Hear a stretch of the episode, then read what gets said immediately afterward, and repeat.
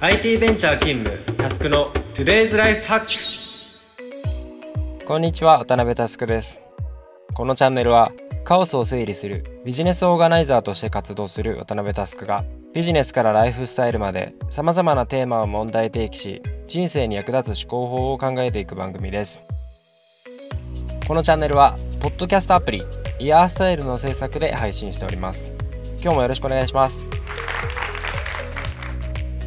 今日はコーチングの話です。僕自身2018年の12月ぐらいからスタートしたんですが新卒1年目ぐらいから上は35歳くらいまで様々な方々のティーチングよりのコーチングをやらせていただきました。ただですね実際自分自身が受けたことないなというふうに思っていて昨今すごく流行ってるじゃないですか。なのでついにですね先日僕も受けてきました。今日はその実体験をもとにいろいろお話しできればというふうに思っております。というわけで早速トークテーマに入っていきましょう。今日のアジェンダはこちら。みんなが知らないコーチングの世界。今日はですねコーチングの基礎的なところから話していきます。まず大前提コーチングはですね流派がたくさんあるので全てを追うのはできません。その中でもよく言われるのは、えー、3つの流派です。1つ目は河合隼雄さんという方の心理学的アプローチです。特徴としてはマイナスの悩みヒアリングから始まることが多いようです。2つ目は、えネットフリックスでも有名なアンソニー・ロビンズの感情に訴えて感情の振れ幅を広げていくアプローチです。ただこれ一過性になりがちです。3つ目は、えルータイ数という方のとんでもない目標からトップダウンで進めていくアプローチです。僕自身のですね納得感を持って本流というふうに認識をしているのは実はこの3つ目なので軽くご紹介していきます。ズバリ、えー、元祖はルータイスというシアトルに住んでいるおじいちゃんですね、えー、日本側の伝道師としてはトマベチさんという方が有名です。彼らはですねとにかくゴール設定の重要性を説いています。よくやりたいことがないという人がいますがやりたいことがないというのは現状維持がゴールになっているということです。彼らのコーチング論にのっとって、まあ、あえて厳しい言葉を使うとまあ、これは社会的には満たされている状態であっても生きている家畜と一緒ということです。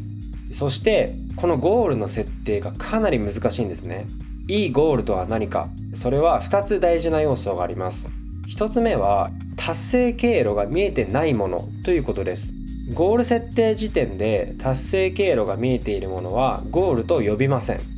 自分で立ててるとどうしても自分の思考の中でゴールを決めてしまいがちでそれゆえ自分で立てようとするゴールは NG です。必ず他人であるプロのコーチの視点を借りることが大事です。2つ目がですね自分の状態であることですね。これ具体例で言うと社長になるっていうゴールは NG です。社長というのはただの職業に過ぎず、まあ、極端な話明日社長になることも可能です。なのでその何々をやっている何々を感じているその結果社長になっていると表現するのは OK です、まあ、これはある程度抽象度が高くても OK です。特定のシーンを解像度高く想像できるものがベターです。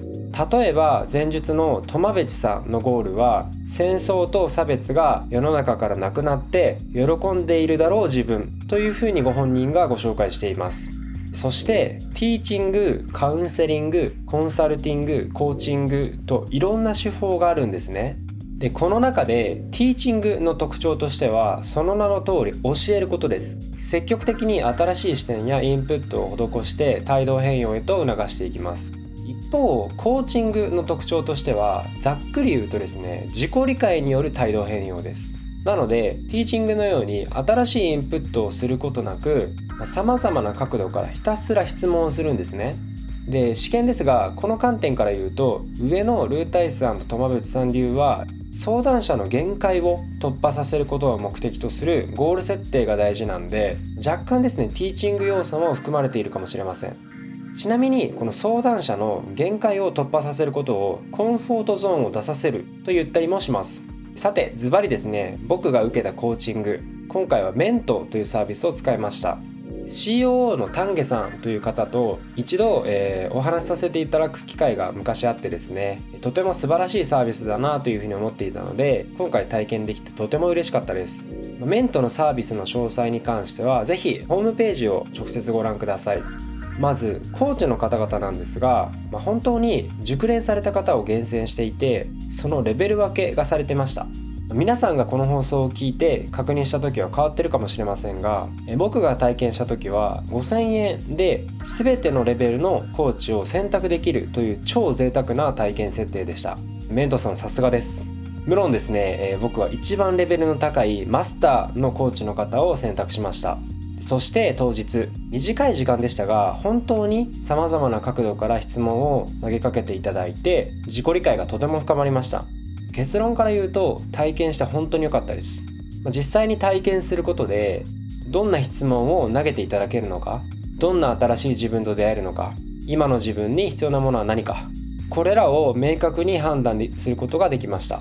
ただですねその継続利用が必要という結論にはなりませんでした。これはその実際にコーチングしてくださった方も今の渡辺さんには必要ないと思いますっていうふうに正直に言っていただけました。自分なりにこれがなぜかというふうに考えてみると具体思考と抽象思考の行き来みたいなのは割と常に鍛錬しているんで体験時間の短さもあって投げかけていただいた質問には結構ほぼ全て即答してたんですね。なのでその新しい自分との出会いみたいなものはそのこの体験セッションでは、えー、体験できませんでした。しかしですねさすがプロですね。僕はですね初めてお会いして深い対話をさせていただいた方に必ずですね一番最後僕の印象を漢字一文字で聞いています。大体ですねその好奇心とかフットワークが軽いみたいなところからキーワードを言っていただくことがすごく多いんですが今回ですね初めて繊細の細という言葉をいただきました。このポッドキャストのどこかでお話ししたことがあるかもしれませんが僕はですね自分で HSP の自覚があります。